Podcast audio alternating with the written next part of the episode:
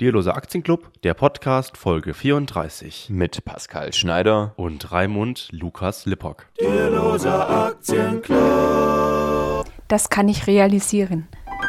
Ja, herzlich willkommen am heutigen Freitag, dem 9. März. Raimund, wir freuen uns, dass wir die nächste Folge aufnehmen können mit ganz, ganz spannenden Themen heute. Ja, und zwar besprechen wir wieder ein Kapitel aus Rainer Zittelmanns Buch Kapitalismus ist nicht das Problem, sondern die Lösung. Genau, und heute geht es um England.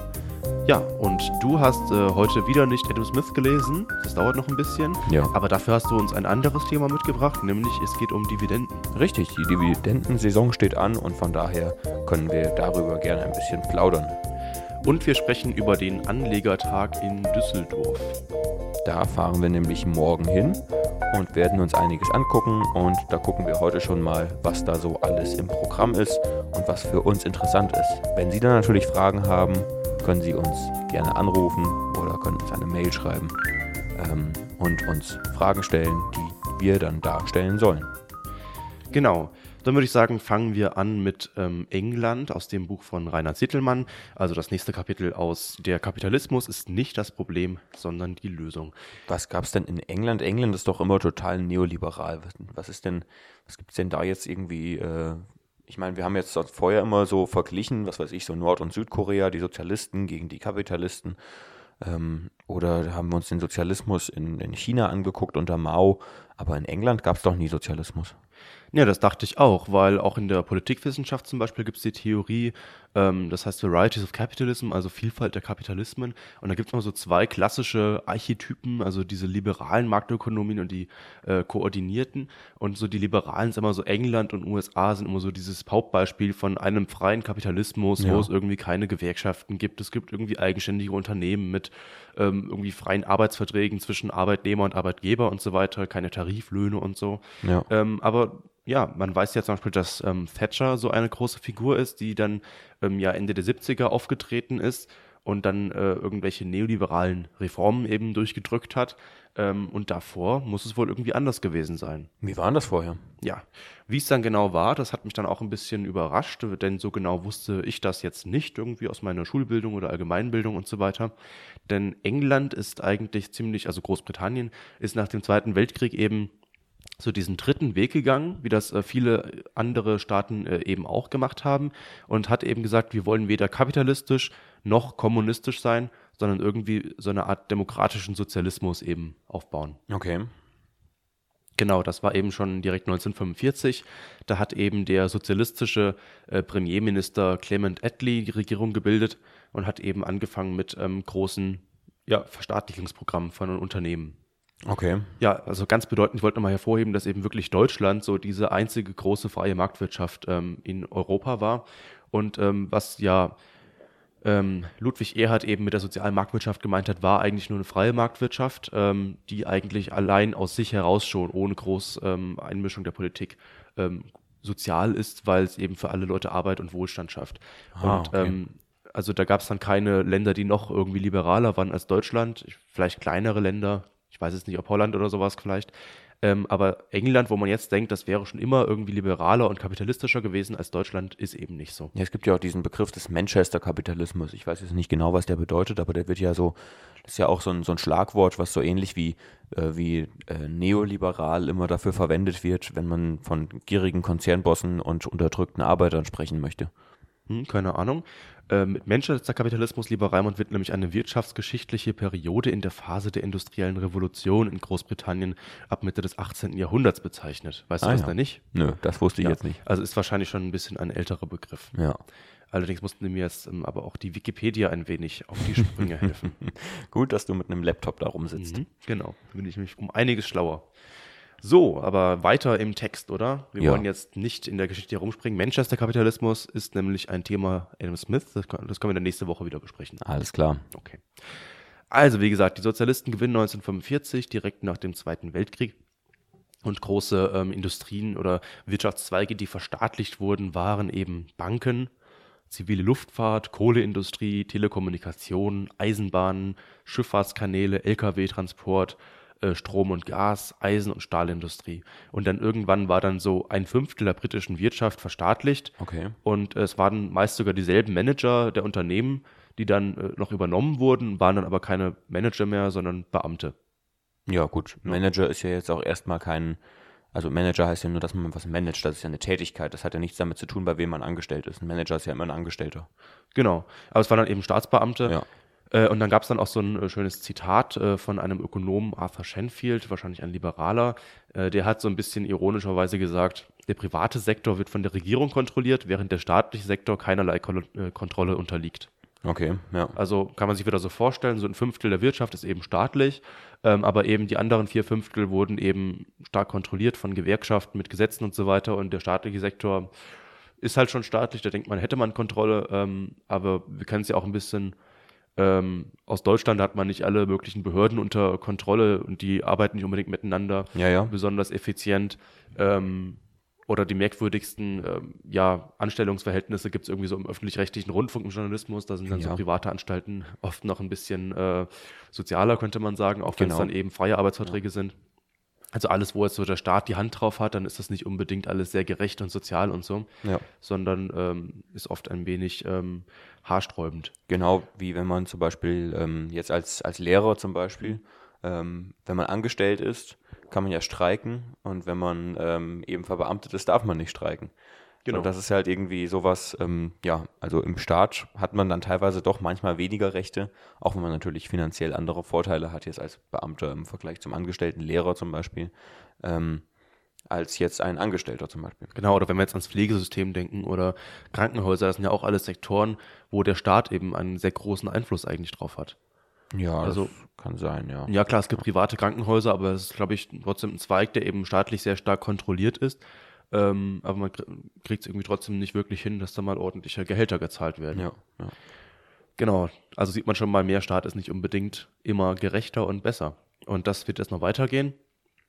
Ähm, denn es gab dann eben einen Konsens so bis in die 70er Jahre hinein, ähm, dass man eben diesen demokratischen Sozialismus eben durchführen will, ähm, selbst unter konservativen Premiers wie zum Beispiel Churchill. Ja, Und ähm, England sollte eben Vorreiter des dritten Weges eben zwischen Kapitalismus und Kommunismus werden. okay. Und äh, genau, wichtig waren eben die Gewerkschaften, die hatten einen immer stärkeren Einfluss. Ähm, das hat zu immer mehr Streiks geführt und äh, zu immer schwächerer Wirtschaftsleistung. Und zeitweise ist dann zum Beispiel die Produktion von Kohle und Stahl so in diesen Streikwochen um 40 bis 50 Prozent eingesackt. Okay. Ja, dann hat der Spiegel, der ja eigentlich als eher linkes Medium äh, bekannt ist, 1974 eben von England berichtet als ein Land mit Millionen Arbeitslosen und ausgeschalteten Laternen auf den Straßen in London, äh, weil es eben einfach an Geld fehlt. Also da Ja. sieht man, es fehlt eben am allernötigsten. Ähm, auch in den Gewerkschaften gab es eben, also es ging kaum um die Verbesserung der Situation der Menschen und äh, der Wirtschaft, sondern es ging eigentlich nur um den Machterhalt so des Führungspersonals. Und dann gab es eben Intrigen und so weiter und, die, und der, der Einfluss der Gewerkschaften wurde immer mehr aufgebaut, äh, ausgebaut. Äh, und äh, irgendwann war es ein bisschen haarsträubend, dass dann ähm, ja zum Beispiel äh, Streikposten von anderen Unternehmen einfach äh, bei fremden Unternehmen streiken durften für irgendwas. Ähm, also es ging gar nicht mehr wirklich um die Verbesserung der eigenen Lage und äh, es ging nur noch um den Machterhalt der, der ähm, ja, Gewerkschaften. Okay. Es war teilweise auch äh, Pflicht, einer Gewerk- Gewerkschaft beizutreten und wer eben nicht mitgestreikt hat, äh, wurde irgendwie ausgeschlossen und so weiter. Also ähm, ja, es war dann keine Marktwirtschaft oder so mit irgendwie einem Machtgleichverhältnis zwischen Gewerkschaft und Arbeitgebern, sondern Ja. es war quasi äh, ja eine Gewerkschaftsregierung oder so. Das ist ja interessant. Und wie hat sich das dann geändert? Ja, also erstmal die, Son die, die Konservativen haben das so ein bisschen noch ähm, mitgetragen, die Politik, haben sich dann in Sonntagsreden immer noch gegen die Sozialisten gestellt, wenn sie aber dann an der Macht waren, haben sie die Politik dann weitergeführt. Und dann äh, am 3. Mai 1979, dann kam Margaret Thatcher an die Macht Mhm. ähm, mit der konservativen Partei. Und äh, damals lag die Inflation bei 10 Prozent. Und was sie dann gemacht hat, ist eben vor allem, ähm, sie hat Steuern gesenkt, also gerade Vermögenssteuern, Einkommenssteuern, äh, weil es dann doch äh, im Staatshaushalt zwischenzeitlich an Geld gefehlt hat, hat sie dann die Mehrwertsteuer erhöht. Ähm, Ausnahmen aber bei Nahrungsmitteln zum Beispiel, um Ja, eben nicht die Ärmsten zu treffen, gerade bei den grundlegenden Sachen. Ähm, ja, dann gab es auch Entbürokratisierung, also zum Beispiel Bauvorhaben wurden erleichtert. Also es gab auch eine Abschaffung von Planungskontrollen. Also es war eben viel einfacher äh, zu wirtschaften und äh, sein Unternehmen zu führen. Ja. Genau, die Inflation lag bei 10 Prozent äh, und wegen der Reformen haben, äh, hat dann eben die Arbeitslosigkeit äh, zugenommen, also von ähm, 1979 ähm, da waren es 1,3 Millionen Arbeitslose äh, 1983, also vier Jahre später waren es dann drei Millionen Arbeitslose, also mehr als doppelt so viel. Ja, das ist natürlich schlecht. Ja, aber das ist natürlich ein Anzeichen meistens von solchen ähm, liberalen Reformen, weil du musst dir ja mal vorstellen, du hast jetzt ein Unternehmen und du musstest dich die letzten 20 Jahre irgendwie ständig um irgendwelche Planungskontrollen kümmern, du Ja. musstest immer irgendwelche bürokratischen Aufgaben erledigen und äh, ständig an, an den Staat und an die Gewerkschaft melden, was, was genau passiert, haarklein und so weiter. Ja. Und wenn das jetzt erleichtert wird, dann brauchst du diese Stellen gar nicht mehr, die eigentlich gar nichts produzieren, äh, sondern eigentlich nur ähm, ja, melden und die Bürokrat Bürokratie ein bisschen bearbeiten. Ja. Also wenn das alles wegfällt, dann fallen halt auch diese Stellen weg. Okay. Dann sind die Menschen erstmal arbeitslos. Aber ähm, was dann passiert nach dieser Arbeitslosigkeit, wenn man das ein bisschen aushält, äh, also vier, fünf, sechs Jahre irgendwie, dann wird es meistens wieder besser. Dann äh, steigt wieder die Produktivität der Unternehmen an Ja. und dann entstehen wieder neue Jobs irgendwo in der Produktion, also irgendwelche produktiven Jobs eigentlich. Ja, okay. Ähm, denn man, hat- man hat ja auch gesehen, also mit der sozialistischen Politik eben seit dem Zweiten Weltkrieg ist die Produktivität eigentlich immer weiter gesunken. Und ähm, ja, es ging eigentlich nur noch um den Machterhalt der, der Gewerkschaften und äh, nicht wirklich um die Wettbewerbsfähigkeit der Wirtschaft. Ähm, teilweise haben sogar in den ja, strukturschwächeren Gebieten in England ähm, die ärmsten Arbeiter Westeuropas gelebt Okay. Ähm, was man jetzt vielleicht nicht erwarten würde auf den ersten Blick. Da würde man vielleicht denken, im kalten marktwirtschaftlichen Deutschland würden die ärmsten Arbeiter leben. Mhm. Ähm, es war dann aber im äh, England im demokratischen Sozialismus, wo man es eben nicht hingekriegt hat, ähm, Wohlstand ordentlich zu verteilen. Okay. Ja. Weil es wahrscheinlich auch immer weniger Wohlstand gab, eben durch diese Politik. Gab es da überhaupt kein Wirtschaftswachstum mehr, oder wie? Ja, die Wirtschaft ist eher gesunken. Okay. Das weiß ich jetzt nicht genau, aber zumindest ähm, konnte England kaum mithalten, eben mit anderen Ländern. Ja. Und jetzt in einer Welt, wo es auch irgendwie Globalisierung, Freihandel gibt, ich weiß gar nicht, wie es dann damals schon war, aber es gab ja schon äh, die EWG und so weiter, ging dann irgendwann los. Also es gab dann auch schon Wegfall von Zöllen. Äh, wenn man dann eben national so eine Politik durchführt und äh, eben die Produktivität nicht steigert, dann äh, ja, ist es ja auch schwierig, wenn andere Länder dann einfach ständig an einem vorbeiziehen und äh, überall besser sind und so weiter. Ja. Und dann geht ja auch ganz viel äh, Industrie verloren. Ja, ähm, genau. Dann hat äh, Thatcher eben auch bei ihrem Amtsantritt so drei wichtige Themen angesprochen. Eben äh, der Streik sollte nur am eigenen Arbeitsplatz ähm, ja, stattfinden, sollte keine Streikposten aus anderen Betrieben geben, also dass einfach fremde ähm, Arbeiter in meinem Unternehmen quasi für meine Rechte streiken oder wie ja. auch immer Ja. was ja ein bisschen merkwürdig ist. Äh, und es sollte auch keinen Zwang äh, zur Mitgliedschaft in der Gewerkschaft geben. Ja. Ähm, ja, Thatcher hat eben auch gesagt in ihren Memoiren, ähm, dass die Sozialisten es oft so dargestellt haben, ähm, Staatseigentum wäre Eigentum der Allgemeinheit. Sie meint, das ist eben nicht so. Ähm, ja, es wurde dann eben sehr viel privatisiert, also alles, was eben vorher verstaatlicht wurde, war dann nachher wieder in, in privaten Händen. Und ähm, also nicht nur in privaten Händen von irgendwelchen Superreichen zum Beispiel, sondern die British Telecom zum Beispiel wurde verstaatlicht, äh, privatisiert. Und ähm, nachher hatten dann eben Millionen Briten äh, eben Aktien der British Telecom besessen und äh, knapp die Hälfte von denen hatte vorher niemals Aktien besessen zum Beispiel. Okay.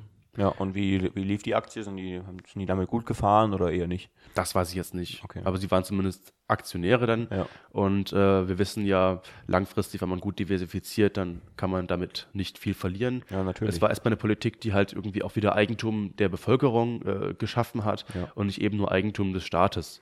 Ja, Und, genau. Das ist ähm, im Grunde genommen das. Ich meine, der Sozialismus hat ja im Grunde genommen das Ziel, dass den Leuten, die arbeiten, auch die Produktionsmittel gehören. Mhm. Und ähm, wenn aber eben alles verstaatlich ist, dann gehört es ihnen eben nicht. Dann gehört es halt dem Staat. Aber der Staat sind halt nicht nur die Menschen. Mhm, Also ich genau. meine, der Staat ist halt ein Verwaltungsapparat. ja. ja, zum Beispiel Wohnungen hatten dann die Menschen auch besessen. Die Kosten der Produkte sinken dann, also zum Beispiel Telekommunikation war jetzt wieder beim Beispiel der British Telecom, äh, wurde immer günstiger ähm, und die Produktivität der Wirtschaft insgesamt ist gestiegen. Na klar. Und äh, dann kam natürlich dann äh, der Qualitätscheck 1997. Da waren wieder Wahlen Und die Konservativen haben damals ähm, verloren und dann kam Tony Blair von den Sozialisten wieder an die Macht und der hat dann die Reform äh, größtenteils weitergeführt. Ja. Ja, das sieht man, ist ja interessant auf jeden Fall. Das war ja vorher auch schon, dass eben diese sozialistische Politik, die seit dem Zweiten Weltkrieg eben gefahren wurde, auch von Konservativen de facto mitgetragen wurde, auch wenn Mhm. sie sich halt so in den Sonntagsreden oder so äh, dagegen gewehrt haben. Dann kam halt der große Schnitt, weil weiter ging es irgendwie nicht mehr, weil einfach die Straßenlaternen ausgeschaltet werden mussten und so weiter. Es gab also wurde kaum noch irgendwas produziert. Man hat eben gemerkt, das läuft so nicht. Dann musste eben jemand kommen, der sich eben traut, ähm, ja, komplett äh, Reformen zu machen und halt einen Schnitt, auch wenn es weh tut, weil man eben gesehen hat, die Arbeitslosigkeit steigt, das ist ja nicht schön Ja. und da will ja niemand für verantwortlich sein. Natürlich. Aber eben diese Politik wurde dann eben weitergeführt. Gut, wo jetzt England heute steht, äh, ist auch ein bisschen schwierig. Also diese ganze äh, Industrie ist ja quasi weggefallen, wo England früher stark war. Jetzt ist es eben der große Finanzsektor, äh, der eben relativ stark ist in England. Ob das jetzt so eine gute Diversifik äh, Diversifikation ist von Wirtschaftszweigen, kann man auch drüber streiken, äh, streiten. Ähm, ja, aber generell hat man eben gesehen, diese Einschnitte und ähm, ja, Liberalisierung der Wirtschaft hat eben dazu geführt, äh, dass eigentlich der Wohlstand allgemein gestiegen ist. Ja. Ja, das ist ja auf jeden Fall interessant, Pascal. Das wusste ich überhaupt nicht, die, so die, wie die Entwicklung in England so vonstatten gegangen ist. Mhm. Habe ich wieder was gelernt. Im Kapitel geht es auch noch um die USA, die habe ich jetzt aber mal rausgelassen, weil ich England schon so relativ spannend fand. Ja. Ähm, also unter Ronald Reagan. Und wen es interessiert, der kann sich das Buch kaufen. Ähm, aber England fand ich jetzt auch ein bisschen interessanter eben von der Geschichte her als die USA. Da war es, glaube ich, nicht ganz so krass. Okay, ja. Das heißt, äh, USA war auch vor den, vor den Reformen unter Reagan schon ein bisschen liberaler. Ja, ein bisschen, aber eben die USA ist nicht so der Vater des Liberalismus, wie man sich das immer alles vorstellt. Ja, okay. Ähm, da gibt es auch oft sehr große ähm, Einsprünge, also äh, sehr große ähm, ja, Einmischungen. Äh, Also der Staat mischt sich auch oft in die, in die äh, Wirtschaft ein. Das hat man jetzt zum Beispiel nach der Finanzkrise gesehen. Da wurden Ja, ja, auch ja. große Banken einfach mal kurz verstaatlicht, Ja. wurden dann wieder privatisiert. Also da hat jetzt äh, die Regierung auch keine Angst davor, jetzt einfach mal Politik zu machen, die eigentlich als sozialistisch gilt, sondern die macht halt irgendwie Politik, wie es halt gerade passt, Ja. aber kehrt halt immer wieder so ein bisschen zum Liberalismus zurück. Ähm, ja, so ist das. Okay. Gut, ich würde sagen, dann kommen wir unserem, zu unserem zweiten Thema, oder? Mhm. Ähm, und zwar besteht ja jetzt die Dividendensaison kurz bevor oder läuft schon, je nachdem, welche Aktien man eben so im Depot hat. Also wenn man deutsche Aktien im, im Depot hat, die werden, die schütten immer im ersten oder im zweiten Quartal aus, in der Regel ihre Dividenden. Und ja, das ist zum Anlass, da haben wir uns zum Anlass genommen, drüber zu reden. Ähm, das ist ja immer eine tolle Sache. Ich freue mich immer schon, ähm, wenn das Weihnachtsgeld verprasst ist, dass bald die Dividenden kommen. Ähm, ja, ein bisschen was kam bei mir auch schon rein. Ich habe schon von der Deutschen Beteiligungs AG Dividende gekriegt, die hast du ja auch bekommen. Und ähm, von der Altria Group, amerikanisches Unternehmen, habe ich schon die erste Quartalsdividende bekommen. Die schütten quartalsweise aus, die amerikanischen Unternehmen. Und ja, da kamen jetzt bei mir schon dieses Jahr so 50 Euro zusammen knapp. Ich weiß nicht, wie es bei dir aussieht. Nee, bisher habe ich, äh, glaube ich, nur ähm, Deutsche Beteiligungs AG bekommen und glaube ich noch ein bisschen Procter Gamble, aber da habe ich nur einen ganz kleinen Posten drin. Ja. Ähm, aber die schütten auch eben viermal im Jahr aus. Ja.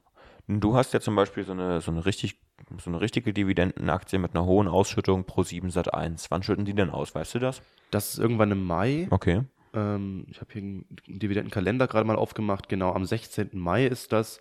Ähm, und ist jetzt gerade, also in diesem Kalender steht hier eine Dividendenrendite von 6,74 Prozent. Ist schon sehr hoch. Als ich die gekauft habe, da war sie noch relativ gut im Kurs. Ähm, und ähm, da waren es schon 6 Prozent und die ist jetzt einiges, äh, um einiges abgestürzt. Da weiß ich jetzt nicht, ob sie das dann halten kann, die Rendite, aber ich Ja. schätze mal schon, weil Mhm. der Aktienkurs sagt ja jetzt erstmal nicht viel über ähm, den tatsächlichen Cashflow im Unternehmen aus. Ja. Sondern erstmal nur, es ist ja nur die Bewertung äh, des Unternehmens durch die Aktionäre. Ähm, das ist ein bisschen heikel mit der Aktie. Eine andere große Aktie ist bei mir Daimler im Depot. Mhm. Die hatte ich damals, als so der Dieselskandal dann auch äh, auf äh, Daimler und ähm, Audi und BMW und so weiter umgeschlagen hat, ähm, ja. habe ich die Aktie halbiert und das, das Geld dann eben in Pro7 Sat1 reingesteckt und Daimler ist dann eben wieder doch besser gefahren als Pro7 Sat1. Also diese ständige Umschichten ist ein bisschen heikel, man weiß irgendwie nie so richtig, was nachher rauskommt, deswegen ich halte da erstmal die, äh, die Finger still. Und das Gute an einer hohen Dividendenrendite ist ja, äh, du hast dann ein bisschen das Risiko schon mal raus, weil Ja, wenn du ja. jedes Jahr 5, 6 Prozent an Dividende kassierst, äh, dann hast du ja schon mal dann musst du dich nicht nur auf, nicht nur auf ähm, Kursgewinne, also quasi Buchgewinne äh, verlassen, Genau. sondern hast schon mal ein bisschen Geld eben auf die Hand. Ja, das heißt ja bei 5% Dividende, dass du logischerweise nach 20 Jahren eben Richtig. 100% Gewinn gemacht hast. Genau. Wenn die Aktie auf dem gleichen Kurs ist wie vorher. Richtig, genau.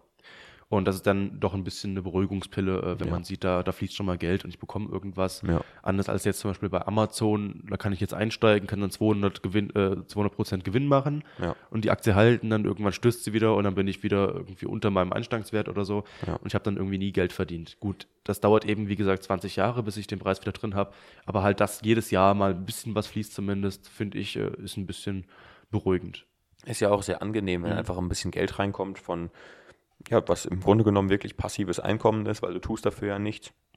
Du hast eben anfangs dein Geld da investiert und äh, unabhängig, ob du da jetzt reinguckst in dein Depot oder eben nicht, ob du dich weiter mit Aktien beschäftigst oder nicht, ähm, schütten eben die Firmen Dividenden aus.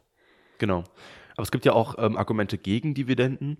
Man kann ja auch sagen, ein Unternehmen, das jetzt 5% Dividende ausschüttet, das weiß ja nicht, was es damit anfangen soll. Deswegen ist eigentlich die Zeit des Unternehmens äh, vorüber und äh, das Unternehmen hat irgendwie keine Ideen mehr und äh, da läuft es wahrscheinlich Gefahr, dass die, irgendwann die Konkurrenz kommt und äh, sich das Geschäftsmodell wegschnappt. Ja, ähm, und da ist es dann eben wichtig, um da eben nicht Gefahr zu laufen, in tote Unternehmen eben zu investieren, die ihre Gewinne dann eben komplett ausschütten und praktisch nichts mehr reinvestieren, dass man eben so ein bisschen auf die ähm, Ausschüttungsquote achtet. Und ähm, es gibt ja den Christian Röhl von äh, dividendenadel.de oder so heißt, der, heißt die Seite, glaube ich. Ähm, und der spricht halt irgendwie davon, so, dass die optimale Ausschüttungsquote irgendwo zwischen äh, 40 und 70 Prozent, glaube ich, liegt. Das heißt, wir haben dann praktisch ein Unternehmen, was immer noch ähm, wächst oder was zumindest Wachstumspotenziale sieht und deswegen reinvestiert, aber gleichzeitig eben auch seine Eigentümer, die wir Aktionäre ja sind, also uns gehört ja das Unternehmen. Äh, wir haben ja da, also wir sind im Grunde genommen die, die Personen, die eigentlich das meiste zu sagen haben. Ähm, das Unternehmen, das eben seine Eigentümer eben auch ein Stück weit belohnt mit Cashflow. Genau, also das Grundanliegen eines Unternehmers ist ja erstmal Geld zu verdienen. Das haben wir schon bei Smith gelernt. Also der Bäcker backt ja nicht tolle Brötchen, weil er irgendwie unheimlich gerne tolle Brötchen backt. Das natürlich auch. Man kann ja seinen Job mögen. Aber im Grunde will der Bäcker ja von irgendwas leben. Und deswegen äh, starten wir auch dieses Unternehmen, in dem wir halt äh, in Aktien investieren. Das ist ja quasi unter, unser Unternehmen, auch um halt eben Geld herauszubekommen.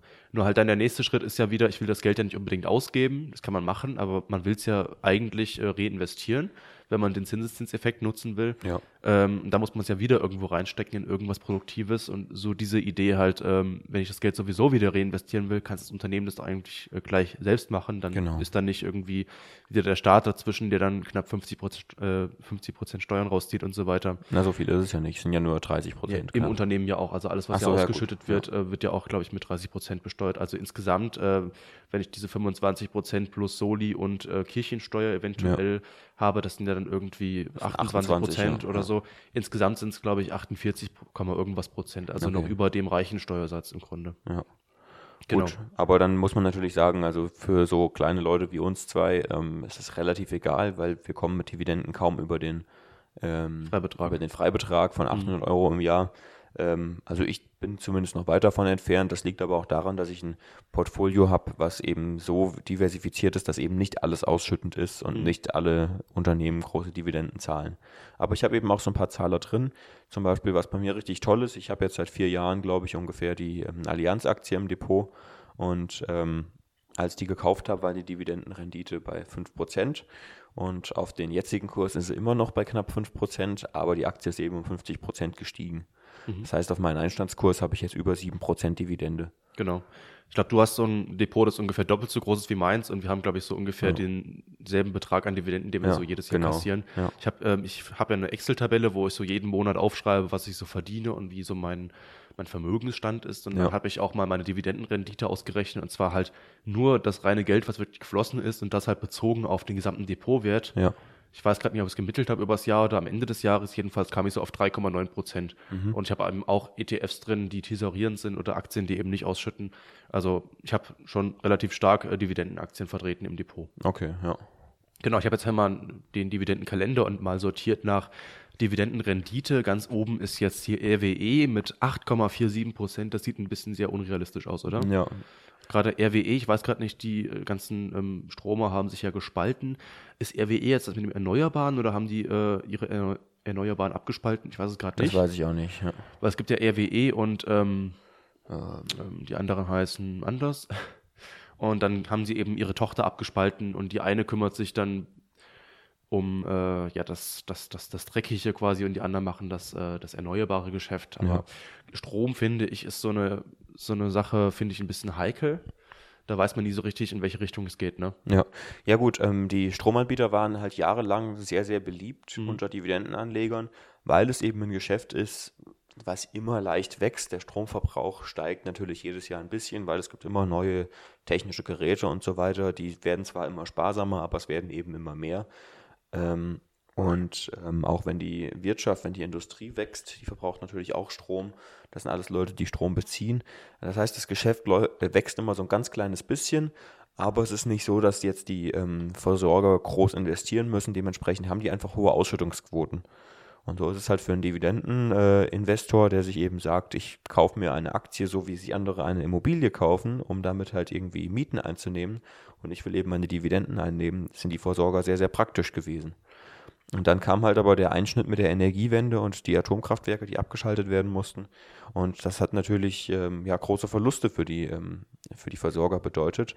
Und wer da eben als Dividendeninvestor äh, ja, alle Eier in einen Korb gelegt hat, und eben nur, die, nur das gekauft hat, der hat dann eben schön ins Klo gegriffen. Okay. Aber so kann das natürlich jedem anderen auch passieren. Wenn ich sage, ich will jetzt nur in die Versicherungsbranche investieren, weil die gute Dividenden zahlen und kaufe deswegen alle deutschen Versicherer, dann ähm, kann da auch passieren, dass irgendwie eine neue, ähm, was weiß ich, eine neue Bilanzregelung oder irgendwas kommt, ähm, was denen dann eben auch sehr viele Gewinne vermiest.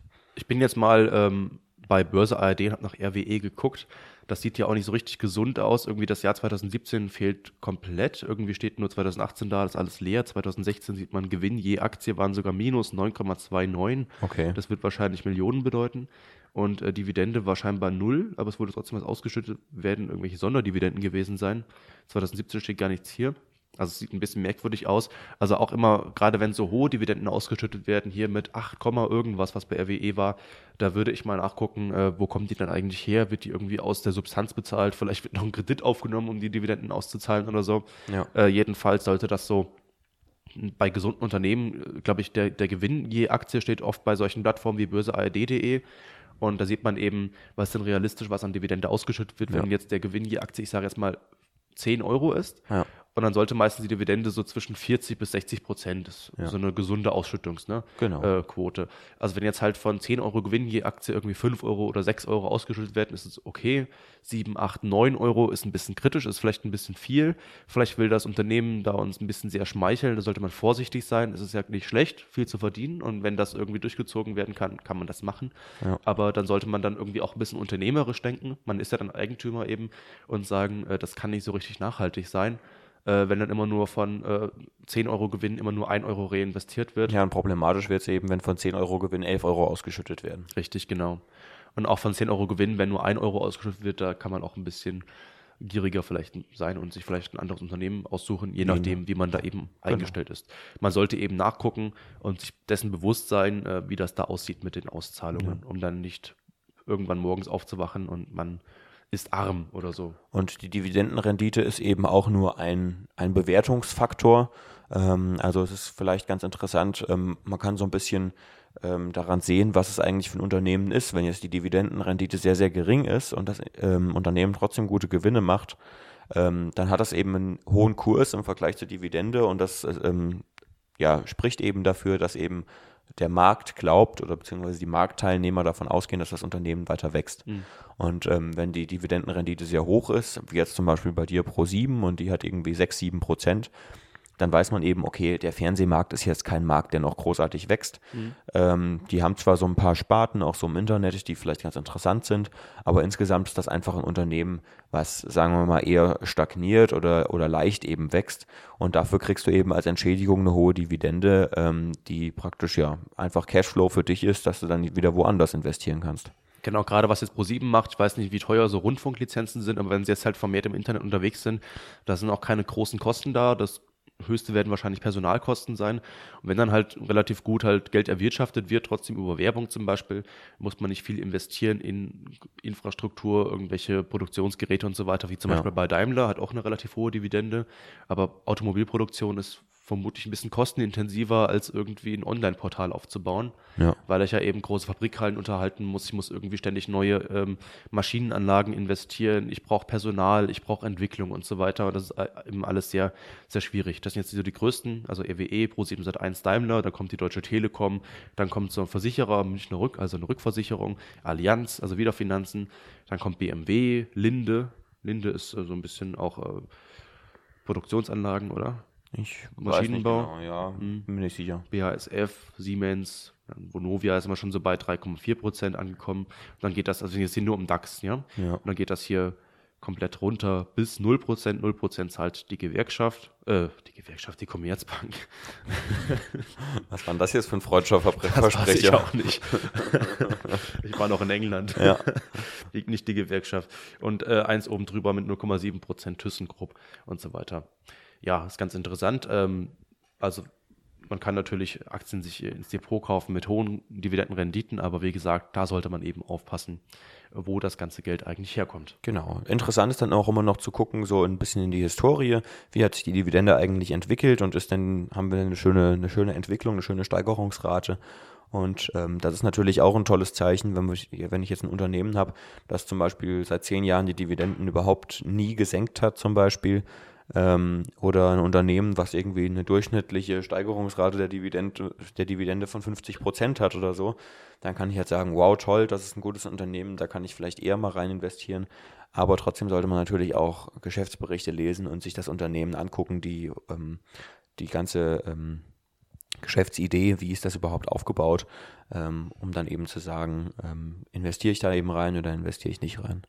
Genau, Gewerkschaft, ähm, Gewerkschaft, was ich alles, Geschäftsberichte bestehen auch immer nur so sehr kleinen Teilen aus, aus, aus nackten Zahlen. Also oft sind da eben sehr viele Texte drin und, und Bilder und Grafiken, die eben erklären, wie das Unternehmen eigentlich funktioniert. Also nochmal die Empfehlung eigentlich, wenn, wenn man sich da mal ein bisschen einlesen will und sich für eine Aktie interessiert, sich eben den Geschäftsbericht angucken und äh, eben herausfinden, was will das Unternehmen, wo geht's hin, was ist das für ein Vorstand, haben die Ideen, ja, finde ich das irgendwie sinnvoll, was sie da machen und so weiter, wie sie Ja. da ihre, ihre Tätigkeiten begründen und so. Und äh, das ist auf jeden Fall sehr interessant. Ja, also so als Zusammenfassung könnte man vielleicht sagen, Dividenden, tolles Taschengeld, Mhm. macht doch Spaß, ähm, aber eben nicht das einzige Kaufkriterium. Genau.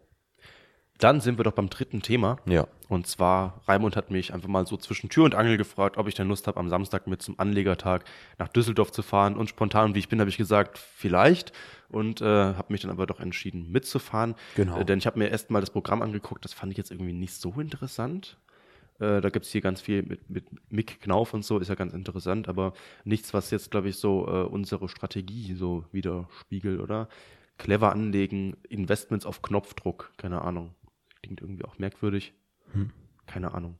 Aber kann man sich ja mal angucken. Was ich so interessanter fand, war so, waren so die, äh, die Aussteller, oder? Mhm. Fandest du hier, das Programm hast du, glaube ich, noch gar nicht gesehen, oder? Ja, doch, ich habe es mal gesehen, Mhm. aber so genau habe ich mir dann auch nicht angeguckt. Also ich wollte eigentlich einfach mal hingehen und mal so durch die Gegend flanieren, mal gucken, was so die einzelnen Aussteller so haben und ob es vielleicht dann doch mal interessante Vorträge auch gibt. Okay. Aussteller hier ganz oben unsere Freunde vom Aktienclub Köln, die schreiben sie auch toll mit C und mit auch Köln mit C und OE geschrieben. Ja. Sieht sehr toll aus. Ähm, vielleicht äh, kann man sich da ja mal Ideen holen, was die so machen. Sch- Sind scheinbar in, ein Investmentclub. Ja, Vielleicht haben die auch einen Podcast, weiß man nicht. keine Ahnung.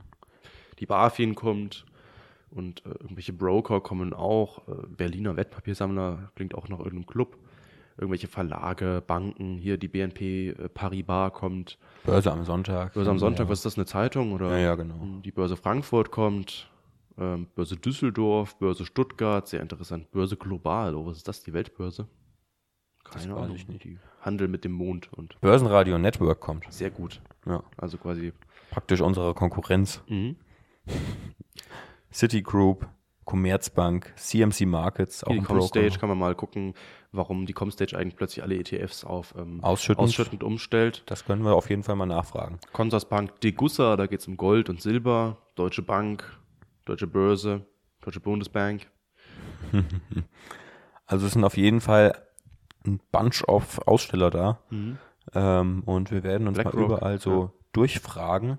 Äh, nehmen natürlich auch die Podcast-Ausstattung mit und werden vielleicht ein paar Leute anschwätzen und vielleicht ein paar Kontakte knüpfen.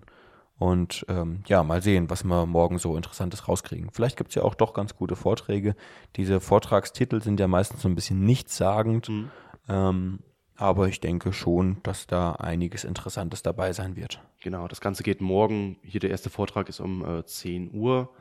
Ähm, oder 9.45 Uhr irgendwie schon was mit Consorsbank, keine Ahnung. Das geht dann so bis 16.30 Uhr. Ja. Und falls jemand von Ihnen auch da ist, schreiben Sie uns gerne eine Mail, vielleicht können wir uns sehen.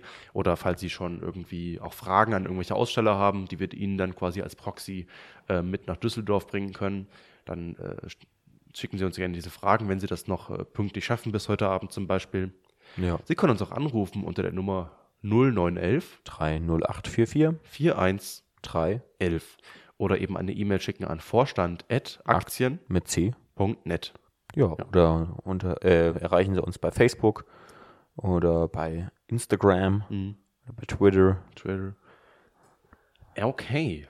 Sehr. Okay. Sie können auch unsere YouTube-Videos, die wir auch als Podcast äh, hochladen, äh, einfach kommentieren, um äh, rauszufinden, was wir so von Ihnen halten oder um uns zu sagen, was Sie so von uns halten. Sie finden uns auch bei iTunes, TuneIn, radio.de podcast.de und überall, wo es meistens Podcasts gibt. Und falls es da eine Bewertungsfunktion gibt, würden wir uns über fünf Sterne oder einen Daumen hoch freuen. Also wenn ich gerade an ähm, äh, anglophone Akzente denke, es gibt eine tolle Serie, die können Sie sich mal angucken, ähm, in der ZDF-Mediathek, die heißt Bad Banks. Die ist interessant. Die habe ich auch gesehen, ist echt gut. Gucken Sie mal rein. Ich habe die ersten drei Folgen schon gesehen, ist wirklich spannend.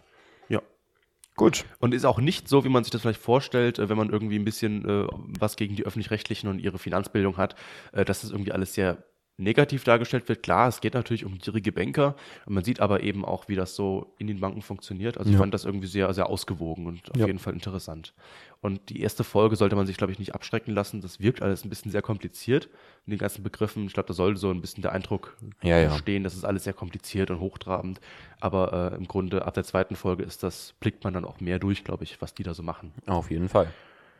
Gut, ich denke, das war's dann für heute. Mhm. Wir sind dann mal raus, Leute. Mhm, okay, dann ciao mit V. In diesem Sinne, schöne Grüße. Der Duck. Over and out.